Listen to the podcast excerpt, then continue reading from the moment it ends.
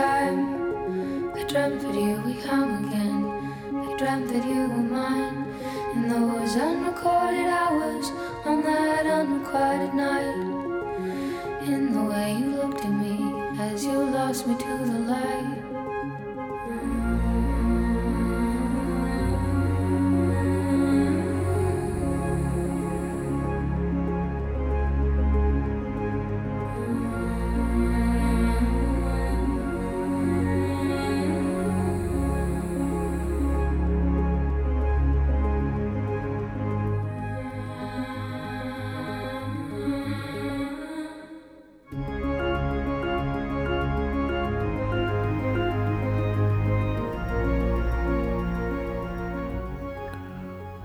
到录播课的时间了，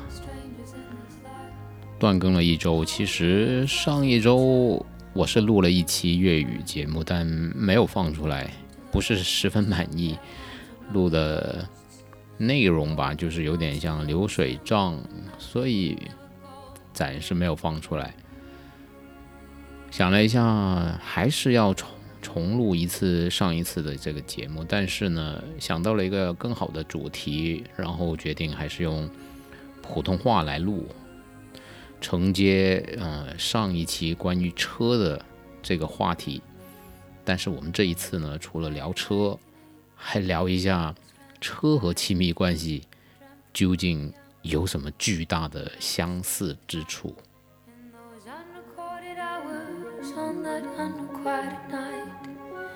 In the way you looked at me as you lost me to the light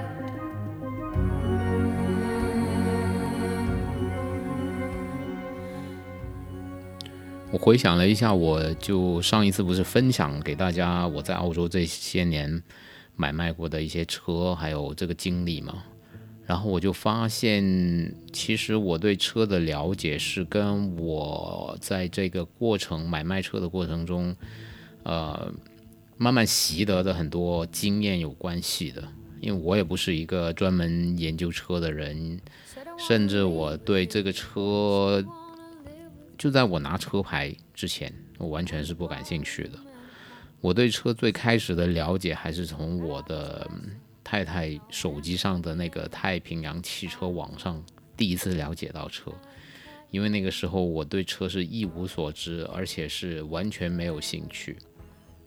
直到我摇号了以后，我才觉得自己需要对这个事情做一些了解和，就怎么说呢？我是有这样的一个习惯，就是每一样我想消费的事情，我倒会花点时间去看一下这个东西，能，就是我可以多了解它吧。突然间，我为什么说要重录这一次这个节目？是因为我在刚才洗澡的时候突然想到，其实我在选车的过程中，跟我选择啊 一进入一段亲密关系和选择一个亲密的伴侣，其实还有蛮多相像的地方的。为什么这样说呢？是因为其实，嗯，我们看，就从车这个角度来看啊，就中国。是一个呃汽车大国，也是一个人口大国了。当然，很多中国家庭其实拥有车辆，也就是近十几二十年才开始家里面有了第一辆汽车。然后，通常第一辆汽车它所承载的东西呢，通常就是它要很宽敞啊，装装载这个能力很强。然后，当然外形也很需要，它其实也很讲究这个外形，就是能不能唬住人。呃，所以为什么说在中国 SUV 是卖的最好的一个车型就是这样子？因为它长得高高大大的，然后能装五个人是最起码，甚至有七座，然后大家坐上去呢又感觉特别不拥挤啊，都在量这个头部有多少空间，腿部还剩多少空间，还可以翘起个二郎腿来坐在车里面。所以，通常在中国的家庭里面，在进入就是这种汽车工业文明的时候呢，都会在外形跟空间上面作为他们首要的一个选择。那这个跟亲密关系有什么关系呢？其实我是觉得，就是中国的这种婚姻或者嗯，选择伴侣的标准好像跟这个车也蛮有关系的。我自己蛮喜欢看一些呃国内的关于婚恋的节目，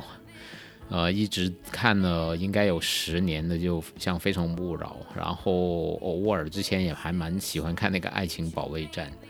然后今天晚上又看到那个爱奇艺播了金星老师最近做的一个节目，叫做《您好另一半》，啊，也是在就是帮。呃，大龄青年或者帮这种所谓的精英阶层在啊寻觅对象的一个一一呃这样一个节目，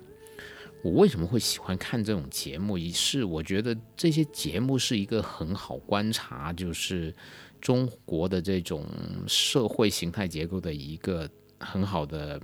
呃切入点来的。就是你能看到啊，每一个家庭，无论他是在哪一个阶层的择偶标准，然后他还有他们选择对象的那种，呃，就是范围，其实跟中国人选择车，就是莫名的有一种就是很像的感觉，就是大家都呃很喜欢把对呃对方就是。婚姻对象呢，就是的条件就设定就是啊，你要长得好看、个高或学历好，或者是家庭出身好，然后或者是嗯，就是希望大家呃，比如说有更相似的背景，然后呃，就好像之前那个九八五相亲角那样子啊，大家都是九八五出来就是最好的这种。这种选择的面，其实我们看到也是，嗯，就是我们所说的吧，就是中国是终于进入了婚恋自由以后的第一次对家庭的一种选择的方式。那我们想一下，原来像呃解放前，就是其实包括民国时候，我们说民国时候其实还有很多就是。呃，一夫多妻，或者是啊，呃，叫做指腹为婚，或者是就是家长之间就已经定好了娃娃亲，就是你的女儿要嫁我儿子的那种。就是中国人进入自由的婚恋市场，应该是从就新中国成立以后才有的，可以说就是一种，嗯，怎么说呢？就是一种婚姻关系吧，就包括大体上我爸妈也算是呃自由恋爱下面组合的一个家庭，呃，到我们这一代就更莫忘说，就是大部分都是受到父母那一代影响嘛，肯定也不太会有什么指腹为婚，然后娃娃亲这种已经非常非常少了。但是我们的婚恋的这种。包括选择亲密关系哈，就是还是在一个比较传统的意义上才去定义，就好像我们选车那样子，就选择家庭的第一辆车那样子，就是一切东西还是比较看外在或者一种很附加在上面的体验的，就大家好像没有很就是很注重我跟这个人是不是在呃。沟通得了，呃，精神上能不能契合？所以为什么说现在越来越多年轻人在婚恋市场的条件可能就有一点点风向在改变？就是说我希望能找到一个 啊，是那个叫什么生生活上的呃 partner，或者是灵魂上的伴侣的这样一个方向在走，就好像我们选车这样子的一个一个方式，但实际上。车呢是在就汽车工业文明，我们要切回来说车了，在就是五六十年代，上世纪五六十年代，其实就已经进入到西方大部分这种嗯资本主义国家的一个普通日常生活的一个一个工具了。我在澳洲有看一些就是很老年代，就上世纪五六十年代那种纪录片，它那个纪录片其实就很纯粹，就是镜头拍着日常。呃，人民生活的一部分就是跟拍，但那个时候其实他们就已经有很多呃，家里面就已经有汽车，上班开车，上学送小孩上学就有车，所以汽车对于很多国家来说就是一个，呃，比较怎么说呢，就是一个很日常的工具，交通工具。当然，这个也跟西方的这个，嗯，我我觉得应该是跟他们工业革命以后的整个社会发展形态也很有关系。特别像美国，他们就是一个用高速公路连起来的国家嘛。他没有这些高速公路，呃，就做这种基建，那汽车工业它也不会发展起来。正是因为有了就是这种高速公路，然后就把人居住的环境放到了郊外，然后把可能工作跟居住完全分开以后，透过这种高速公路，呃，让连接了这种工作跟生活的场景，但中间就需要有交通工具。那除了公共交通工具，当时汽车就普及，也让就汽车开始进入到整个呃西方社会的一个家庭的日常。那当这个工具成为不再是一个奢侈品，当成为一个工具的时候呢，他们对车的要求其实就开始有很多不同的选择。呃，我记得我在我来了以后，我我最喜欢的一辆车其实就是那台一九九八年的。马自达的那个 MX 五，就是 MX 五的第二代，因为这个车型非常经典啊，开篷的小跑车，然后卖疯了。整个 MX 五的系列可能全球一共从一九八九年到现在，可能卖超过一百万部。那它现在也有新的车在卖，但我买的是九八，呃，九八年第二代，我买的是九八年的那一台。我买到手的时候，我那个车只有八万多公里，我是第三任车主嘛，就是它是新车，九八年到我一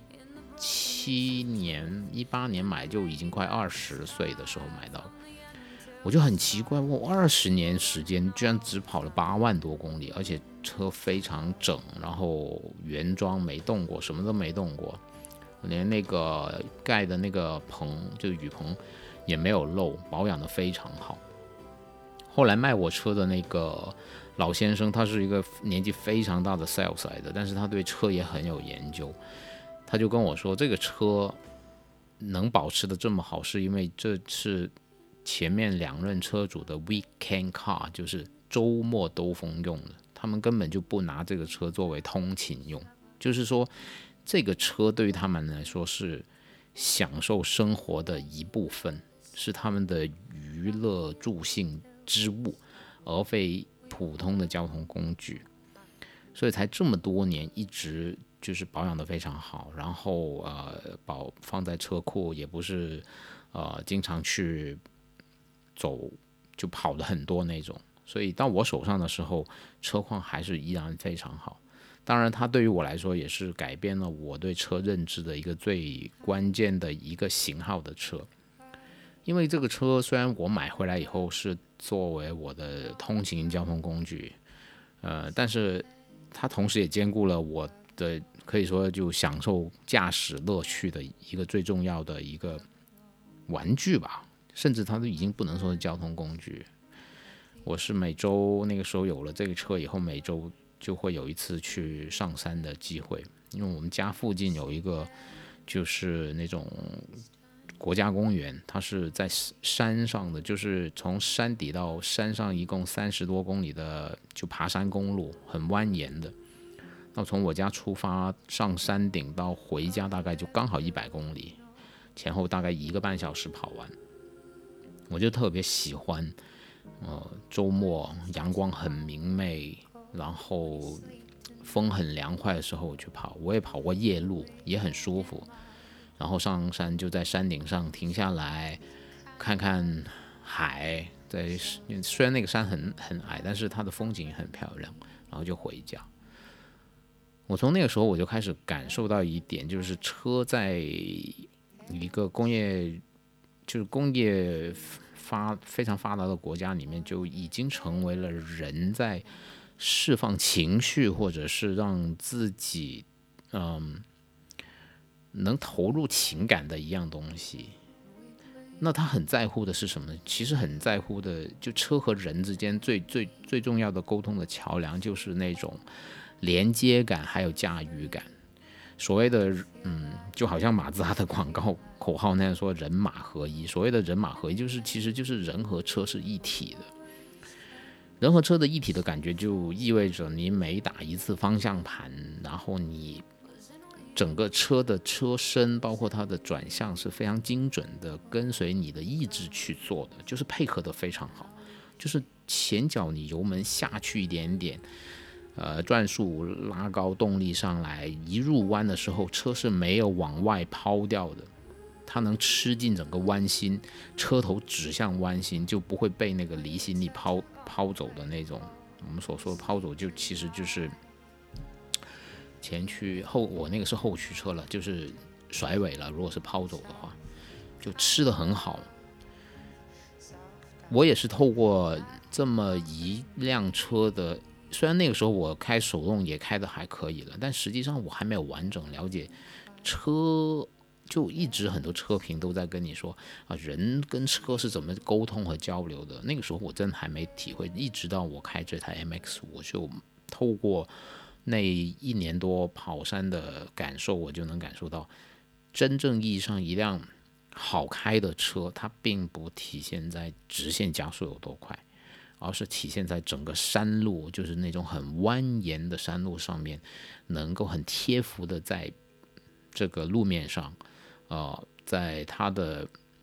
上限速度，就是它它的那个上限之上一直在游走，然后又非常安全、非常迅速，然后给你真的是带来一种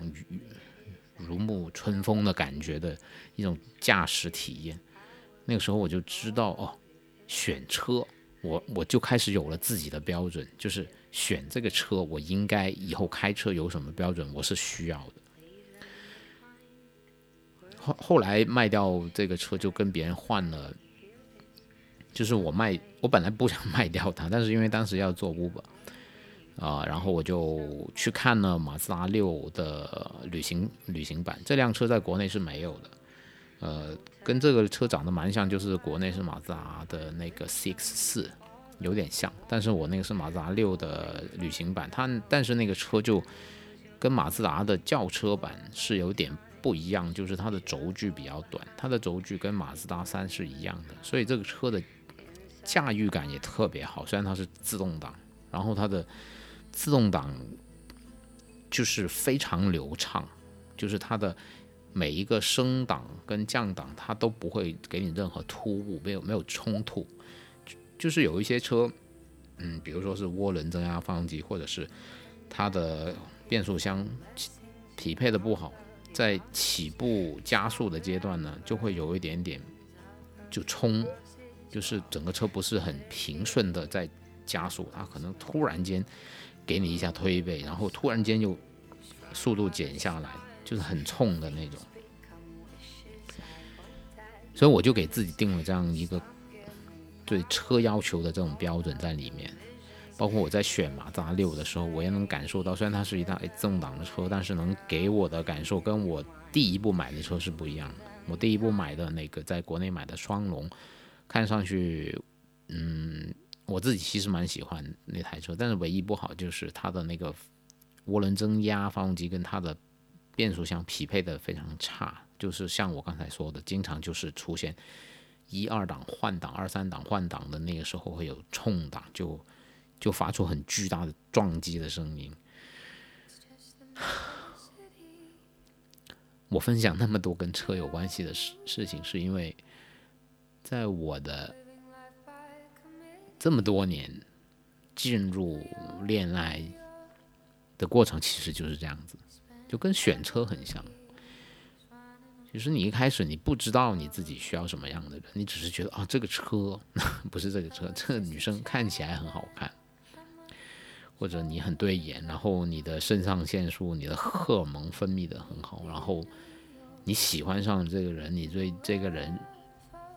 日思思夜想，你对这个人充满好奇，你非常愿意去。想接触他，想跟他在一起，可能想拥抱他，想就一切一切的幻想。但这么多年的啊亲密关系，你会慢慢每一次都是这样子，就是美好的东西都是在最开始的那可能前几个月，一旦一切过去，开始进入一段比较漫长的平静期以后，你就会发现有很多的冲突，很多的不适，还有很多的吵架，这种感觉就好像。我选前面那几辆车那样子，就是先看样子，这个样子我喜欢，所以呢我就选了它。但没想到就是到后面开的时候，你就发现各种不顺、各种问题、各种不如意。这个时候可能你就会调整心目中的那种标准，就是你希望你跟一个怎么样的人在一起，或者是你希望你找一辆怎么样的车。回到刚才我们说的那些恋爱呀，或者是婚恋的综艺节目，其实我们看到的的现象跟就中国人选车的标准也很一样，因为大部分的家庭可能也就是才有第一辆车，只有很小部分的人是。可以家里面有第二辆车，就然后第二辆车可能就更多兼顾就是个人的喜好，而不是兼顾全家人的需求。但当然，在这种比如我在澳洲，其实就很常见，家里面基本上通常呃一个家庭两台车，一定是有一辆比较能装载全家或者具备一定实用功能的车。那另外一辆可能更符合的就是车主自己的喜好，比如说可能是外形，可能是动力，可能是操控，甚至是款式，就完全他们就会有很自己经历过不同车辆以后的一种感受，他就会有一个选择的倾向性。所以汽车文化在国外，因为它发展的比较成熟，它相对来说。汽车文化也是非常多元性，呃，包括二手车的文化也是非常非常的发达。然后有一些经典的二手车也非常贵，就是就绝对比新车要贵好多。比如说我们看啊，马自达的 RX-7 这个转子发动机的的车，就是第几代？第二代吧，应该是，它能卖到六七六七万块钱澳币，那比很多新车都要贵。然后有一些 Alfa Romeo 的六几年的车，在修复以后能卖过十万的，呃，也有。就是你会看到，其实汽车跟人相像的地方，就是它其实也是需要时间去沉淀的。呃，一辆车跟一个人，可能在刚开始的时时候，他都是崭新的，可能这个人完全没有恋爱经验，他也没有任何。处理两性亲密关系的经验，但是他一定是在，嗯，遭遇不同的关系和经历不同的这种，嗯，你可以说是甜蜜的回忆好，或者是惨痛的悲痛好，他们一定会长成完全不一样的那个人。慢慢，他对爱情、对生活，就好像这里的人对。就好像我对车的理解，他们其实慢慢会改变这种模式，慢慢去完善一个呃择偶观或者是一种选择车的一种观念，它会让你觉得，嗯，就好像我自己吧，就好像我自己到我这个岁数，我会觉得我的择偶观跟选择车。的观点其实蛮像的，就是我一定不会买那种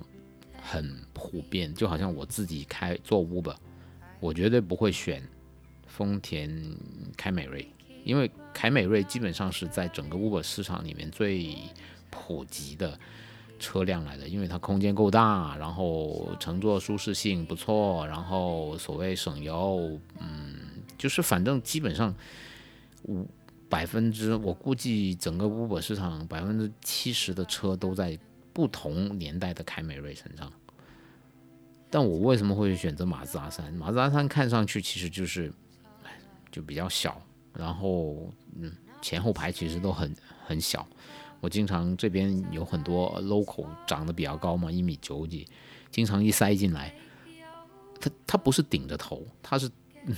那个头得低下来在前面，就是在前座，他必须要把整个靠背往后倒，他才能拿到一点点头部空间。我是知道的，但是我觉得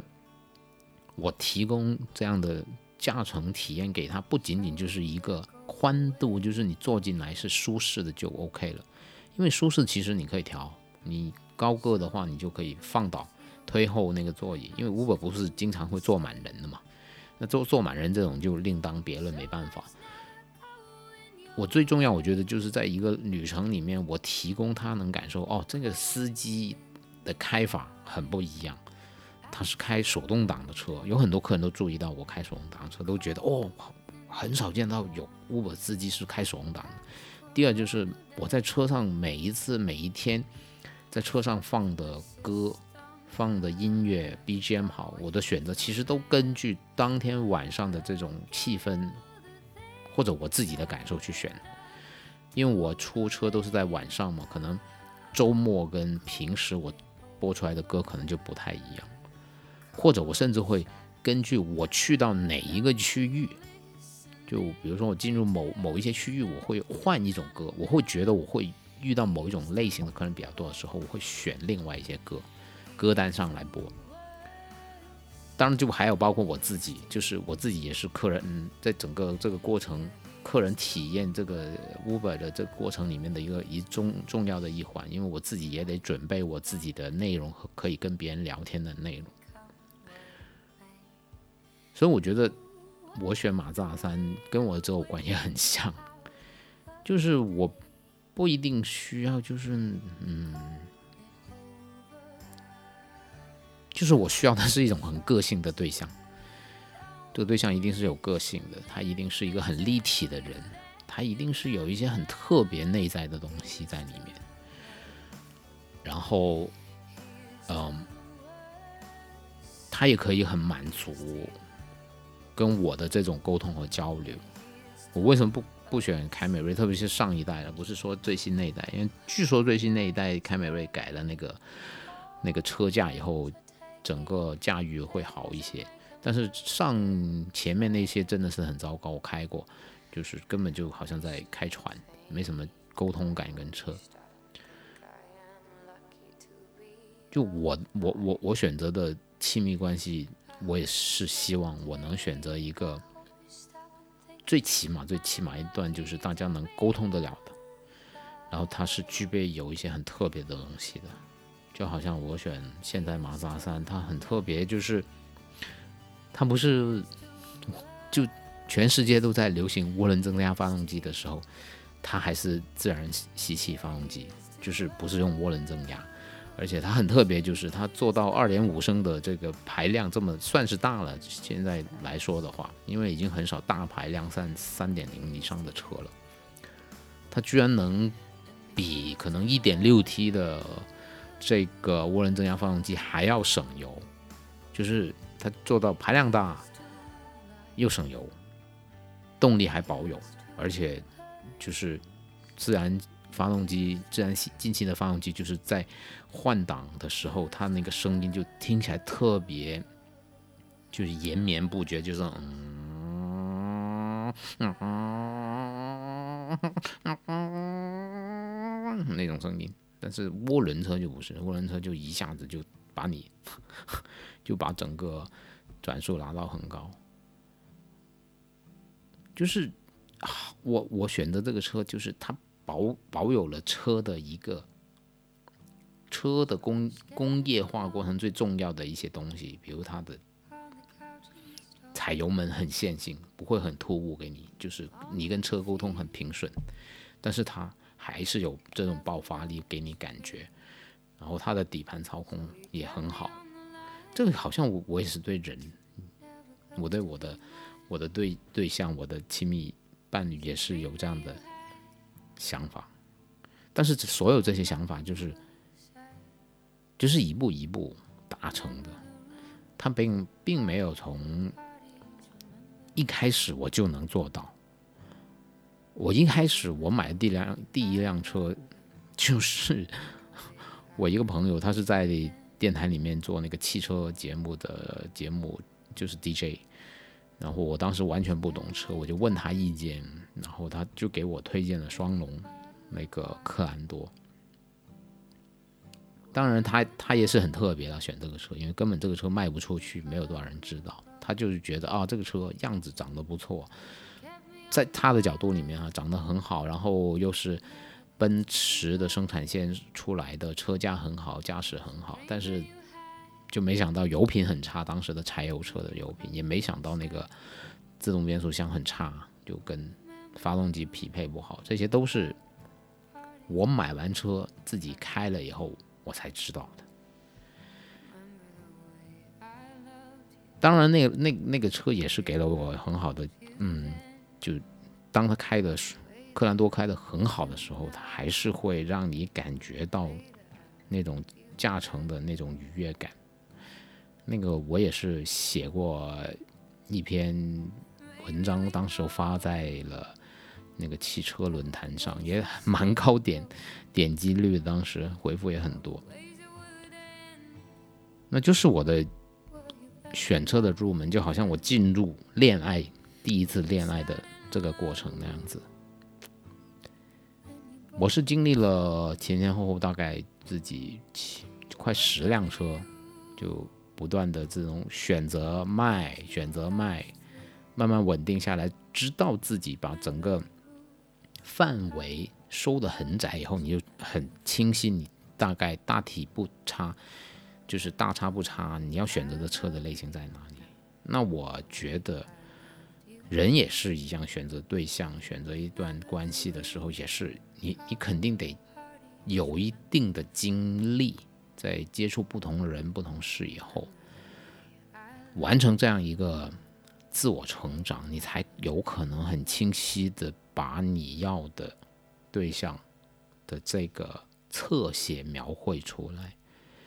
所以我一直都觉得，呃。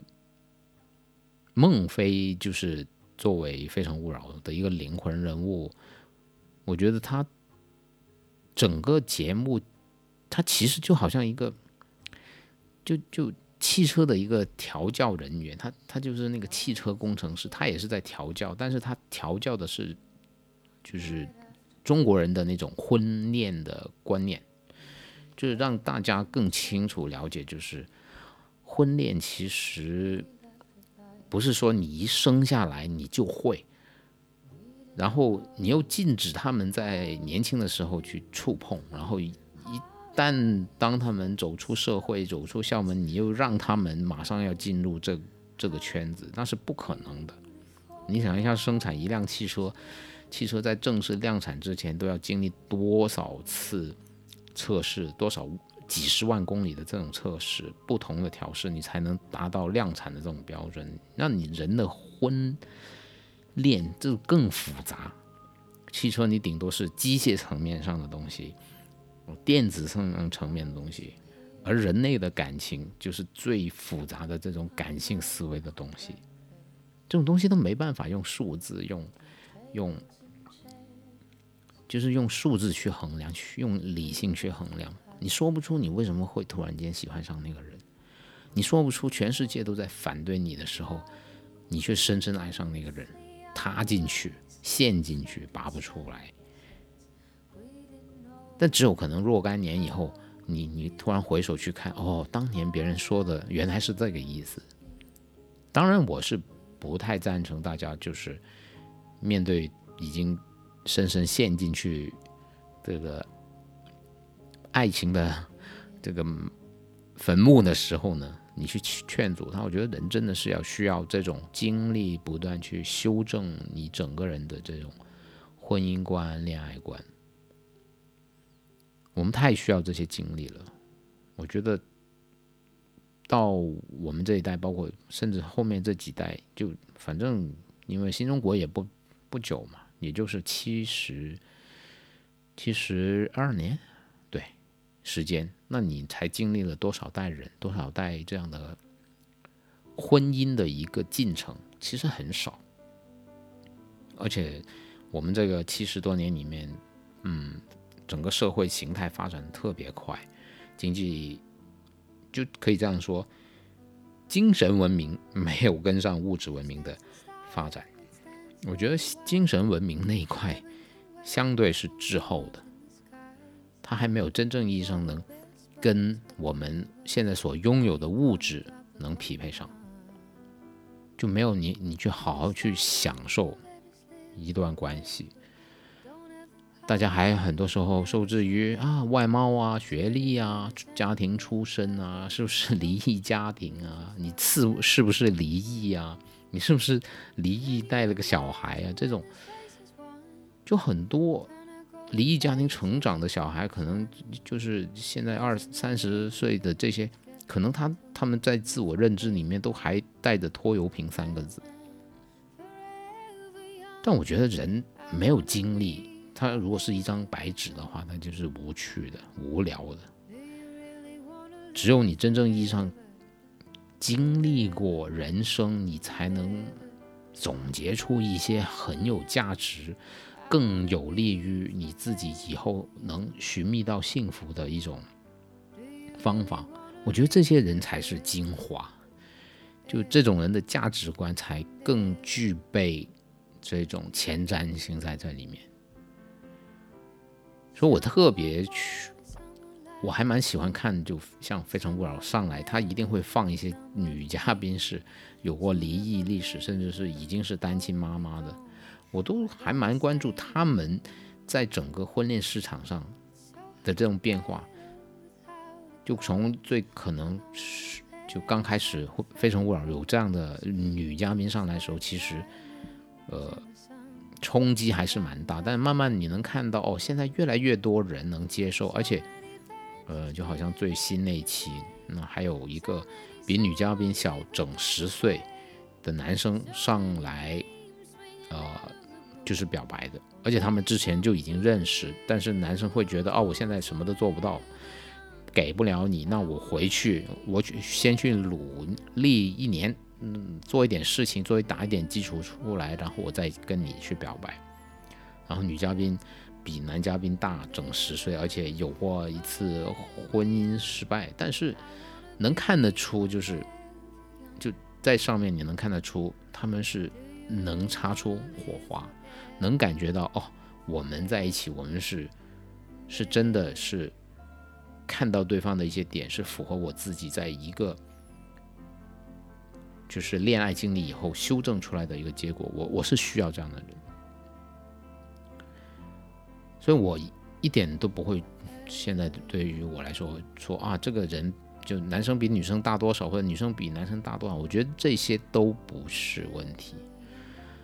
最关键就是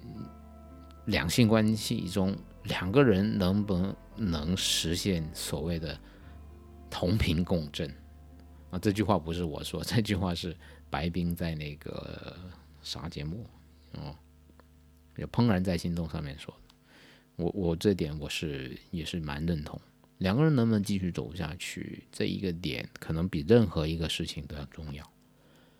就是聊不聊得来，其实就是聊得来的，你才有机会。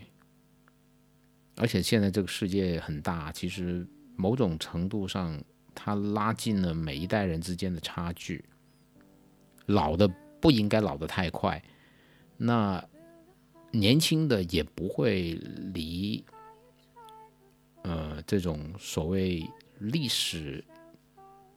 就跟不上这个历史的进程。就好像有很多年轻的，他现在因为互联网这么发达，他完全可以追溯回去看。以前是怎么样的？他他能站到可能像我们这种七十后、八十八零后的那种角度去看问题，我觉得这些都是有可能发生的。我觉得就是应该把这种关系、这种所谓生理上产生的这种差距，完全是可以扁平掉。我们都可以跟不同的人，嗯，成为朋友。或者是选择进入亲密关系，或者你可以选择进入婚姻或者不进入婚姻，这是我觉得都没有关系，或者进入同性的关系，我觉得都是可以，就是应该这个社会就是应该这么多元。嗯，就好像在澳洲，澳洲就是一个嗯，的首先它是支持支持已经支持同性婚姻，也承认同性伴侣的一个一个国家，然后包括就就好像你。比如说，你要担保你的伴侣来澳洲的话，其实是不需要你们结婚的，就是你只要证明你们两个已经是有 partnership，就是就是你是同居关系，然后啊，你只要证明这些都好了，就是证明你们正在恋爱，你们有恋爱的证据。当然，所谓的恋爱证据，可能就是呃有一些共同共同开户的什么银行账户啊。呃，聊天呃不是聊天记录，是那个丢电话费单呢，原来就是移民局会查的这些，然后你就可以担保你的伴侣来澳洲，这很神奇的，就是你不需要证明你们两个结婚了，你你就可以担保他来，只要你们是真的相是相爱在一起的，所以很多。观念上的东西是需要有一些人去带动，就好像《非诚勿扰》这个节目那样子。可能很多人以前关注在《非诚勿扰》这个问题上，就说啊，这些女嘉宾是不是在上来，呃，做效果啊，假的，或者是呃，就是来炒作自己。我觉得一定会有这样的人，但是。在整个节目的发展过程中，我我一直觉得这个节目吸引着我，就是他不断不断没有放弃的，就是在教育着台上的人好，或者电视机前面的人好，就是面对亲密关系是怎么样一种态度，怎么样一种方法，是一种健康的，是更接近普世价值的一种。文就是这种这种文明，所以我觉得今天在这里虽然唠叨一些关于车、关于这个，就把车跟两性关系放到一起说，好像就风马牛不相及。但是我自己的感受是觉得，其实有那么一丢丢是相似，就是它就是需要你去经历、去感受。而可能很多国人还是停留在嗯，就是把婚姻看作就是一种面子工程，也不是面子工程的，就是好奇怪。我就是在观察众生相，我看这种节目，我自己我很喜欢看的原因就是，我我希望就是。就说中文的这些，我们这些中文世界会慢慢慢慢更能融入到整个世界文明的一个进程里面，从各方面吧。那我觉得亲密关系就是一个很重要的，就是有一套很可以与生俱来的价值观，就是很正常，就是一出生你就能接受哦，我的哎，我可能我是不是？不是呃异性家庭，我我出生在一个可能就是同性家庭，然后是两个妈妈或者两个爸爸，呃，或者是我就是出生，原来我妈生我就就没有结婚，也没有对象，她只是想有一个小孩，然后我就去精子库申请一个啊精子，然后受精生了一个小孩，或者是。呃，就我觉得这些就是一种家庭形态，有很多就是他们都应该是被被认为是很正常的，他们并没有缺失什么。就只要这个社会给到的东西，他能能感觉到我在这个社会生活是受到尊重的，是被公平对待的，啊，能接纳这种不一样或者多样性的，我觉得就已经很好。就大家都就眼光打开了，就东西你看的越多，你才觉得这些东西是越稀疏平常，很多人产生这种奇异的想法、奇异的目光，是因为他们看到的东西很少，就因为太少了，所以多一样东西出来，他就会觉得啊，这怎么跟平常不一样？好奇怪。就大体上人的思维就是这样子。这个纯粹就是我今天在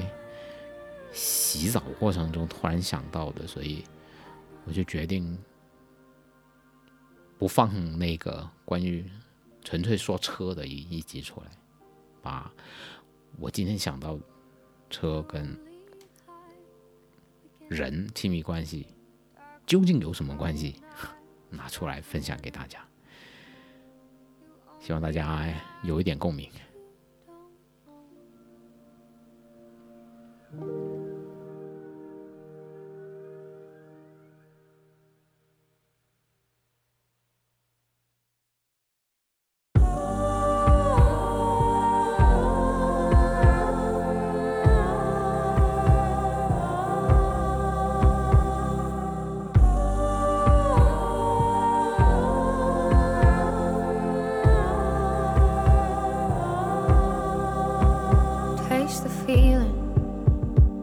Get you needing a higher truth, a deeper meaning.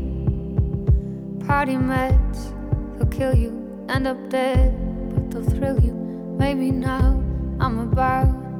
to lose myself.